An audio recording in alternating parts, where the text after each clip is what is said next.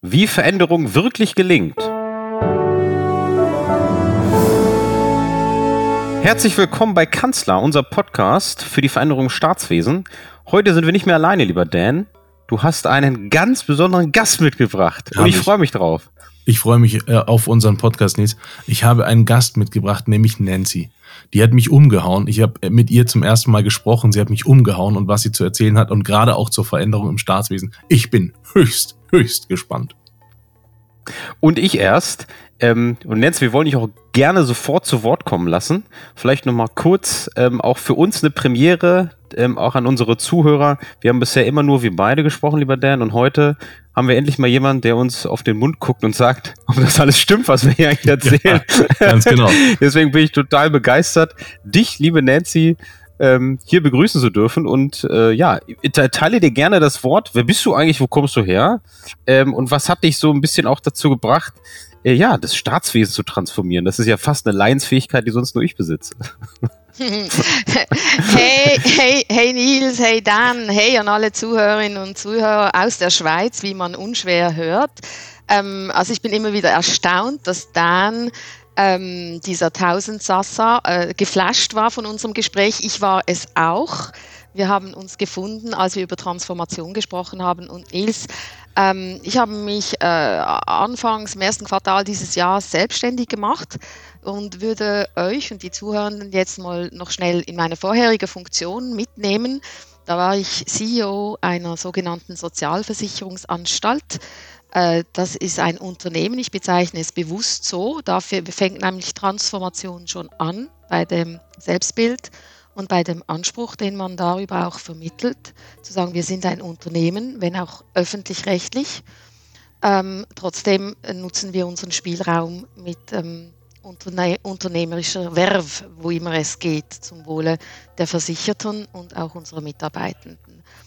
Und die Sozialversicherungsanstalt des Kantons Aargau, die ist so die drittgrößte in der Schweiz. Da könnt ihr euch vorstellen, die ist zuständig für alle Einwohnerinnen und Einwohner dieses Kantons. Das sind 700.000 Menschen und führt elf Sozialversicherungen durch. Ich glaube, Sozialversicherungen sind auch in Deutschland bekannt. Bei uns sind es elf, sie werden immer mehr. Also der Ausbau ist auch ein Thema von diesen sozialen Sicherheiten und den damit verbundenen Kosten.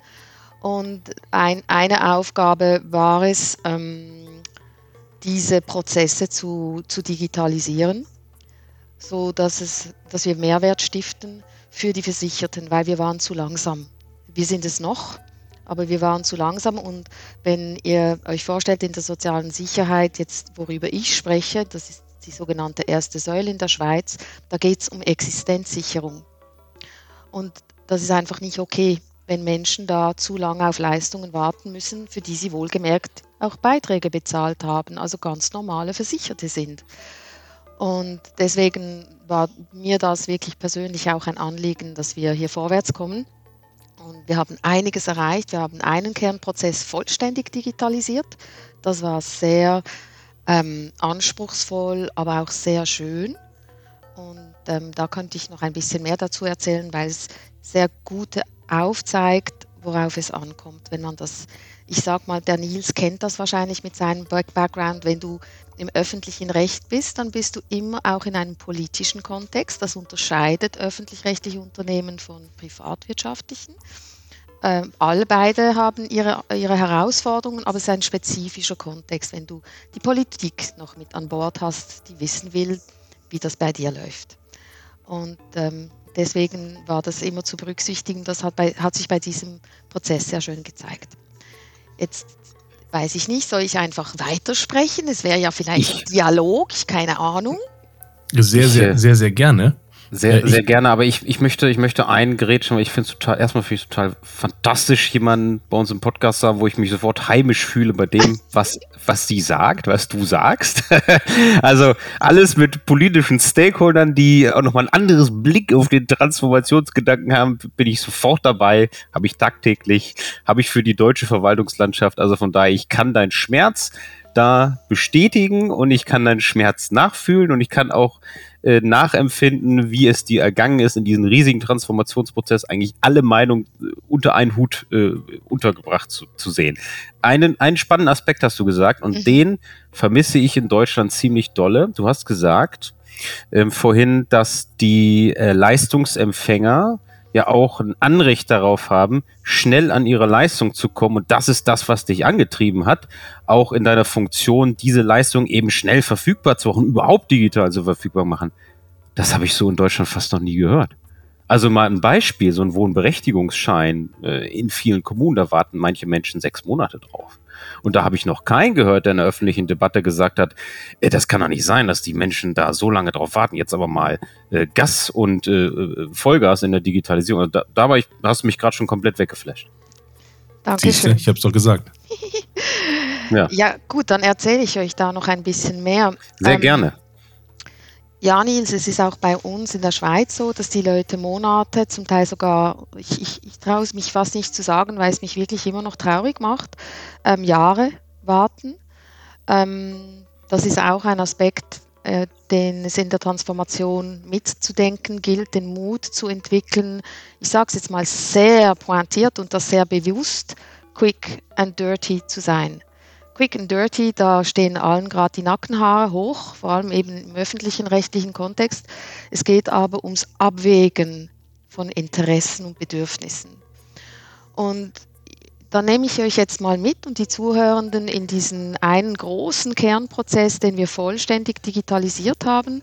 Das war die sogenannte Prämienverbilligung. Da könnt ihr euch vorstellen, das ist eine Subsidy, eine Unterstützung ähm, zur Krankenkasse, die in der Schweiz relativ, die Krankenversicherungsprämie, die monatlich ist relativ hoch. Könnt ihr euch vorstellen, so um 400, 500 Franken. Für einen Erwachsenen, das heißt für eine Familie, seid ihr dann bald bei 1000 Franken. Das ist sehr, sehr viel Geld. Und da gibt es staatliche Unterstützung dazu. Und äh, das wurde über Papier gemacht. Nils, du wirst das jetzt auch gleich wieder erkennen, weil wir sind auf verschiedenen Staatsebenen. Also ich habe gesagt, wir waren im Kanton unterwegs. In diesem Kanton gibt es Gemeinden, 200 ihrer Zahl. Und die Anmeldung für diese Prämienverbilligung wurde über die Gemeinden gemacht. Da könnt ihr euch hohe Stapel von Papier vorstellen. Sehr mühsam, sehr schwierig. Und wir haben, es gab eine, eine Gesetzesrevision im Kanton, wo es den Spielraum gegeben hat, äh, und, also online und Papier. Aber es hat, der Spielraum war so, dass wir gesagt haben, ja, das kann man auch so verstehen, dass wir nur online gehen. Und das haben wir dann gemacht. Und das war, also wenn du hast eine Gesetzesrevision plus gleich noch die Migration auf einen vollständig digitalisierten Prozess für eine ganze Bevölkerung, Ihr könnt euch vorstellen, das ist ein ziemliches Abenteuer. Und entsprechend, und das, auch das ein Grundsatz in jeder Digitalisierung, entsprechend haben wir auch Fehler gemacht. Und das gehört dazu. Und dann sind wir wieder bei Mut. Und äh, wir haben Fehler gemacht. Es gab Zustellungen, die nicht richtig funktioniert haben. Wir haben den Code noch mit Papier geschickt. Ähm, das gab Datenschutzverletzungen. Die Zeitungen waren voll. Die, jetzt gehen wir in den politischen Kontext. Die, der Regierungsrat wollte und das Parlament wollte wissen, was läuft denn da. Und ähm, wir hatten, dann kommt die Kommunikation dazu. Wir haben eine Krisenkommunikation aufgebaut. Und mein Ansatz war zu sagen, okay, wie machen wir aus der Not eine Tugend? Weil nie wollten Leute mehr mit uns sprechen denn jetzt. Und so habe ich einen runden Tisch gegründet mit den Gemeinden, äh, der bis heute besteht. Und ähm, habe hab auch gelernt, transparent, transparent zu sein und zu sagen, ja, das ist nicht gut, wir arbeiten daran und die Lösung ist am Entstehen. Schlussendlich ist die Lösung entstanden aus Papierbergen, die ganze Räume füllten, ist ein Anmelde, reiner Anmeldeprozess entstanden mit fünf Klicks. Und mit fünf Klicks wusstest du, hast du Anspruch oder nicht. Ist ja geil. Ist wirklich cool. Wir haben dann später auch den Digital Economy Award dafür gewonnen und den Deutschen Innovationspreis. und ähm, das ist genau, ich, ich erzähle es euch und allen als Ermutigung, dass es nicht einfach ist, dass es sich aber total lohnt. Und ähm, ich kann immer nur wiederholen, weil das mir so wichtig ist, gerade im politischen Kontext, es braucht Mut und ich bin auch den, ähm, dem, dem, den Politikerinnen und Politikern sehr dankbar, dass sie das ausgehalten haben. Und es waren Diskussionen da, dass man uns zwingen, zwingt, den Papierweg wieder zu öffnen. Und wir haben durchgehalten, sie haben durchgehalten. Und der Kanton Aargau ist heute Vorreiter in der Digitalisierung, nicht nur mit, mit dieser Lösung, sondern auch mit anderen. Und das ist Klasse. der gute Aspekt am Ganzen. Hm, klasse. Nancy, hol mich mal kurz ab. Wie, wie äh, schafft man es, diesen Mut aufzubringen? Was muss man konkret tun? Man muss seine Werte kennen.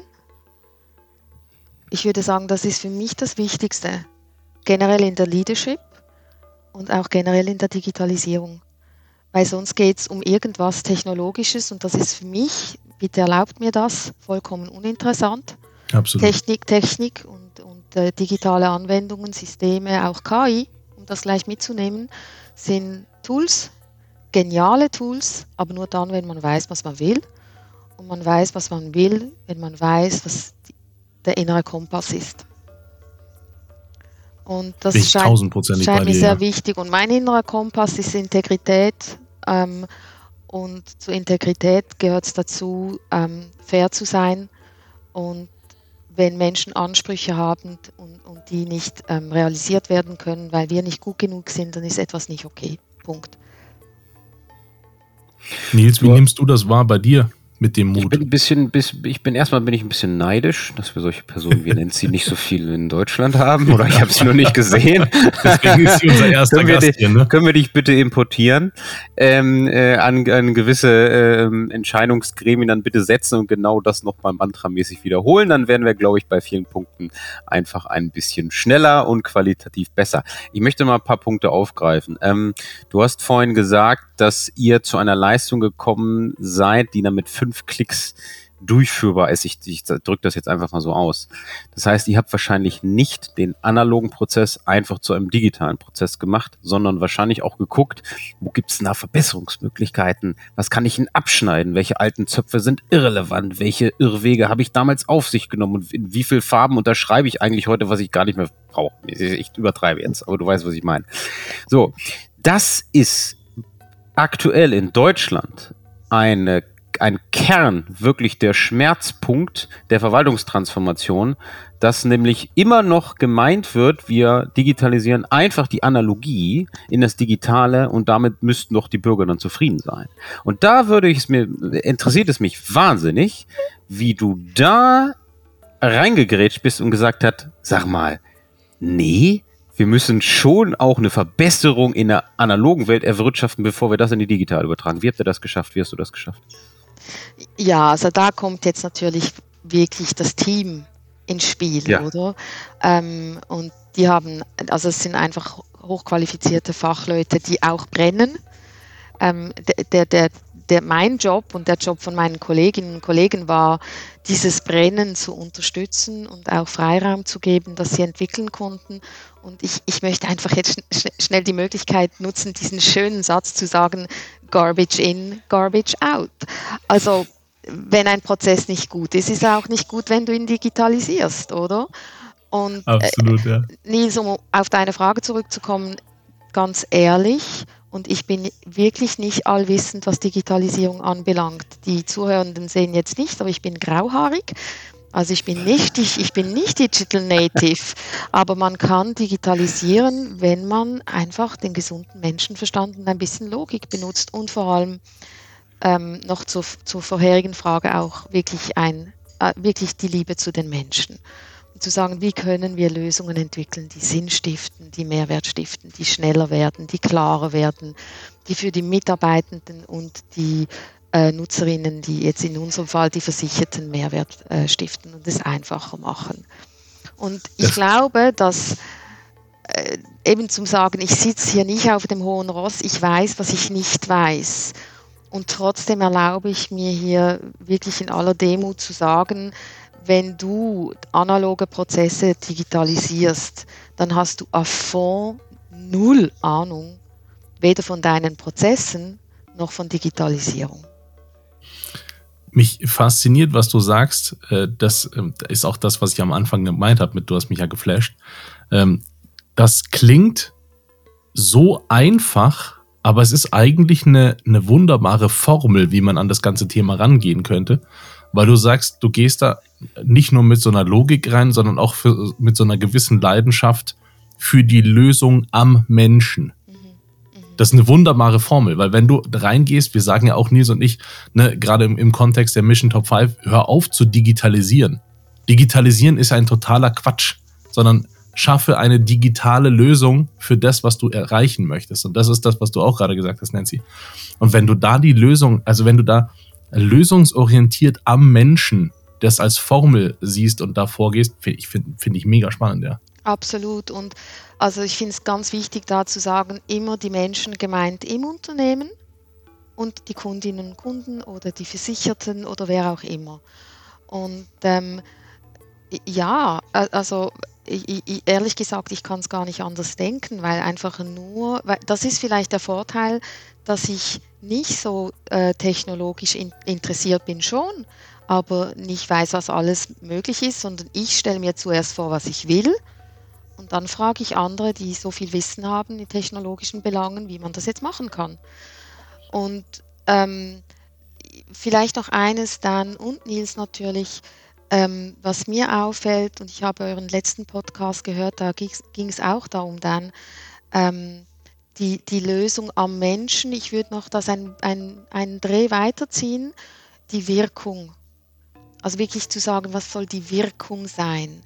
Und wenn du dir dann vorstellen kannst und auch deinen Mitarbeitenden die Geschichte erzählen kannst, übrigens Geschichten erzählen ist auch ganz wichtig, wie dann ein Versicherter vor dem Bildschirm sitzt, auf dem Sofa und diese fünf Klicks gemacht hat und wie dann sein Gesicht aussieht, darum geht es. Weil dann da hat haben wir der Beispiele dafür, äh, wie dieses Gesicht nach unten fällt. Oder ja, Nils? Ja. ja, also genau, in, in, Deutschland sieht man dann vielleicht einen Error oder ein Erfolgserlebnis. Nein, wir dürfen, ja. die, die, dürfen die deutsche Verwaltungslandschaft nicht äh, immer, immer schlecht machen. Ich habe heute auch äh, ganz viele tolle Erfolgserlebnisse mitgenommen äh, von ganz vielen Behörden, auch im, eher im Norden von Deutschland, die sich sehr bemühen, wo sehr viele engagierte Mitarbeiter auch da sind, die sich ja. wirklich in das reinversetzen können, was du gesagt hast, liebe Nancy, nämlich wie sieht das für den Bürger und die Bürgerin dann eben am Ende aus, wenn die am, am Notebook, am Smartphone diese Sachen eben auch beantragen. Und das ist aber eine, das ist aber eine wahnsinnig wichtige Fähigkeit. Und da gebe ich dir sogar recht, dass ich glaube, das ist eine Hypothese von mir, dass wenn man gar nicht so diesen technischen Background im Bereich von Informatik, Verwaltungsinformatik, Wirtschaftsinformatik hat, dass man das eine Spur besser kann. Ich bin auch Verwaltungswissenschaftler. Ich bin kein ITler, keine Ahnung. Ne? Also ich, ich frage dann manchmal auch nach dem gesunden Menschenverstand dieser Leistung, die wir da digitalisieren. Ich frage nicht, äh, auf welcher Plattform läuft das, wie ist die Zertifikatsoberfläche, äh, welche Schnittstelle ist. Diese Sachen frage ich nicht. Ich frage nur, wie kommt das von A nach B? Und was muss ich dafür tun, dass es von A nach B kommt? Der Rest dazwischen interessiert mich de facto gar nicht. Ja. Äh, muss in meiner Funktion mich auch nicht interessieren. Aber, äh, und das ist etwas, das ist so, so eine Kernkompetenz. Sie können nicht viele, nämlich die Übersetzungsfunktion zu schaffen zwischen den Dimensionen Technologie, Organisation, Mensch. Das ist ja dieser klassische Dreiklang. Und das beherrschen nicht viele. Ähm, bei dir habe ich schon das Gefühl, dass du das beherrschst und auch genau so in deine Transformation mit eingebaut hast und eben nicht nur zu gucken, äh, wir bauen jetzt ein technologisches Flaggschiff auf und haben dann eben die zwei weiteren Dimensionen einfach mal ignoriert. Genau. Nee, also absolut. Was mir dabei aber ganz wichtig ist, Nils, ähm, weil das Lustige war, dass ich auch die IT geleitet habe. Das war eine lustige Kombination, weil ich habe gesagt, schaut mal, ihr seid mir zu weit weg vom Unternehmen, ihr seid so abgespalten und wir brauchen euch dringend. Und ich glaube, dass ihr viel lernen könnt, wenn ihr jetzt wirklich richtig euch ähm, integriert. Ich begleite euch darin, da bin ich gut. Und es war für mich immer wieder eine sehr schöne Situation zu sehen, wie in Anführungszeichen meine IT-Leute so genau gewusst haben, dass sie hundertmal mehr wissen als ich. Und dann aber diese Leadership-Thematik reinkommt, wo sie vertrauen und merken, okay, es gibt aber noch Dinge, die wir lernen dürfen, was eben diese Leidenschaft anbelangt für den Menschen. Weil denk daran, die IT, die das umsetzt. Ähm, und IT ist ja schon ein vollkommen falscher Begriff. Da müssen wir auch mal darüber nachdenken, weil es macht die Leute klein und es vertechnologisiert sie selbst auch. Das ist nicht okay. Ähm, aber auf jeden Fall, die sind eigentlich dann sehr, sehr, sehr, sehr weit weg vom Kunden oder von der Versicherten. Und es ist die Emotion, also das Gesicht, was wir vorher beschrieben haben, von diesem Versicherten, der Erleichterung erlebt mit dieser Lösung und Entlastung und Sicherheit. Oh, es hat geklappt. Nicht nur technisch, sondern auch inhaltlich. Ähm, und das müssen Menschen, die technologische Lösungen entwickeln, auch miterleben dürfen. Und ich habe den Eindruck gehabt, und deswegen war es mir so wichtig, ähm, hier das Team für eine gewisse Zeit zu führen, ähm, dass wir ihnen das nicht zugestehen. Oft haben wir das Bild, ah, die sind alle Nerds, und das finde ich nicht okay. Sondern in diesen Menschen auch die Leidenschaft zu wecken, was sie über ihre wunderbaren Begabungen im technologischen Bereich für andere Menschen im Unternehmen und außerhalb bewirken können. Und dann wird es richtig cool. Finde ich super. Ein äh, letzten Punkt, äh, den ich habe, ist, äh, mich fasziniert, dass du gar nicht erst davon ausgehst, dass du das alles weißt, alles kannst, sondern völlig offen daran gehst. Und was ich oft erlebe, ist, gerade auch in Gesprächen, ist, ja, ja, das wissen wir schon alles, ja, das haben wir alles schon. Nee, habt ihr nicht. Und es ist total in Ordnung, das nicht alles zu durchblicken und auch Ahnung davon. Warum sollte man davon auch Ahnung haben? Das ist, wie Nils gerade sagt, die Schnittstellen interessieren mich nicht. Aber Nancy mich interessiert, wie kannst du diese Haltung für dich als CEO äh, entwickeln, oder was gibst du Leuten ähm, mit, die in dieser gleichen Position sind, dass die nicht alles können müssen, dass die nicht alles wissen müssen, dass das gar nicht ihr Aufgabenbereich ist, aber das quasi aus deinem Mund. Was gibst du den Leuten mit? Wie funktioniert das? Ja, ja wenn ihr erlaubt, ich würde gerne noch schnell eine Brücke machen, weil ich heute nicht, ich heute bin ich CEO von meinem eigenen Unternehmen, das genau aus Me, Myself und I besteht. Ähm, und das habe ich gemacht, weil ich mir gesagt habe, okay, ich habe jetzt so viel lernen dürfen. Ich habe noch Weiterbildungen gemacht in digitaler Ethik etc. pp. Ähm, ich habe sehr viel Leadership-Erfahrung und ich glaube auch eine gewisse Begabung. Ähm, ich möchte das multiplizieren, weil Dan und ich haben auch schon über das gesprochen. Ich sehe ein großes Leiden in der Leadership, in der Transformation. Und um und das ist das, was ich jetzt machen möchte. Ich möchte CEOs, vor allem auch angehende CEOs, begleiten, dass sie in der Unsicherheit ihre Sicherheit finden. Und das ist die Knacknuss. Weil wir leben in einer Welt, wo wir das Gefühl haben, der, der führt, der muss alles wissen. Und das ist natürlich, das brauche ich jetzt einen schweizerdeutschen Ausdruck, ihr Lieben, das ist Gugus. Das ist wirklich Gugus, oder? die Sicherheit musst du anderswo herholen. Und das ist Leadership.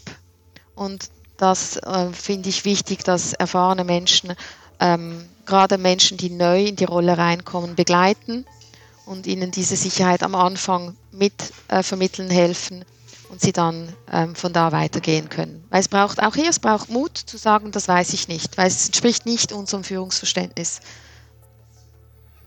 Absolut, ja. Auch gerade was das Team betrifft, äh, ganz oft äh, geht man ja auch davon aus, dass die äh, Leute in der Geschäftsführung alles wissen müssen. Und das ist natürlich auch totaler Quatsch. So ist Ach, es nicht, so muss es nicht sein und ja. äh, macht auch so keinen Sinn. Nee, es gibt so eine wunderbare, ganz wunderbare Skizze, wo du so die Diagonale hochziehst und dann je, je weiter oben, in Anführungszeichen, du in der Führung bist, desto größer wird der Anteil Unsicherheit. Und mit dem musst du umgehen. Du musst, wenn es ganz gut kommt, sagst du, cool, da ist der Spielraum. Das muss dir Wunderbar. Freude machen. Das, das, das würde ich nochmal ganz kurz ergänzen, weil es super zum aktuellen Thema ähm, auch passt. Ähm, ich darf auch mich in dem Leadership- und Führungsentwicklungsprogramm tummeln oder ich mache das auch schon seit ein paar Jahren und habe jetzt einen Kunden einer großen Bundesbehörde, wo ich über eine Führungsakademie gefragt wurde, ob ich da einen Impulsvortrag halten darf. Und er hat gesagt, Mensch, Herr Brechbühler, Sie, Sie wissen ja, ich weiß, dass Sie das können, aber sagen Sie bitte den eine Sache, geben Sie den eine Sache mit. Sie müssen sich selbst mehr reflektieren können mit dem Hinweis, und das ist genau das, was du gesagt hast, liebe Nancy, äh, ihr müsst nicht alles wissen auf dieser Ebene und bitte tut nicht so, wenn ihr es nicht weiß, dass ihr es doch tut. Das ist total schlimm. Das merken die Leute. Das ganz denen das bitte mit. Das, absolut. Und, und Nils, du kannst, jetzt wenn ich dir zuhöre, das Schöne ist, du kannst es noch mehr drehen. Weil über dieses Ich weiß das nicht und ich bin so froh, dass ihr es wisst, gibst du Wertschätzung. Und Genau. gibst du auch die Genau. Rolle, gibst du auch die Rolle. Genau. Oder? Und Genau. meine Erfahrung ist, und das ist dann eben Erfahrung, dass das dich in keiner Weise destabilisiert oder die Leute finden, was macht denn die und warum ist denn die jetzt unser Boss? Äh, nix, oder? Es Sondern- stärkt dich. Ja, und es, genau. und es stärkt die anderen, oder? Ist so. Und weil es ist eine, es ist, äh, du rollst eigentlich den roten Teppich aus für Verantwortungsübernahme. Jeder und jede dort, wo er und sie es kann und soll. Absolut. Das sehe ich auch so. Und damit äh, würde ich sagen, haben wir jetzt äh, das Ende unserer ersten Folge, Nancy, erreicht in voller Wertschätzung dir gegenüber und Dank, dass du heute da warst. Ähm, will ich dich unbedingt nochmal bitten, ins nächste Podcast-Interview zu, zu, zu uns zu kommen. Das sollte nicht unser letztes gewesen sein. Ich komme mit du großer denkst das- Freude. Du denkst das wahrscheinlich auch so, ne? Ja, dann machen wir eine ganze Reihe draus. Was eine ganze Reihe. Ja. Finde ich super. Nancy, vielen Dank. Nils, herzlichen Dank und alle da draußen einen erhabenen Abend oder Tag. Macht's Bis gut. bald. Ciao. Ciao. Ciao, danke.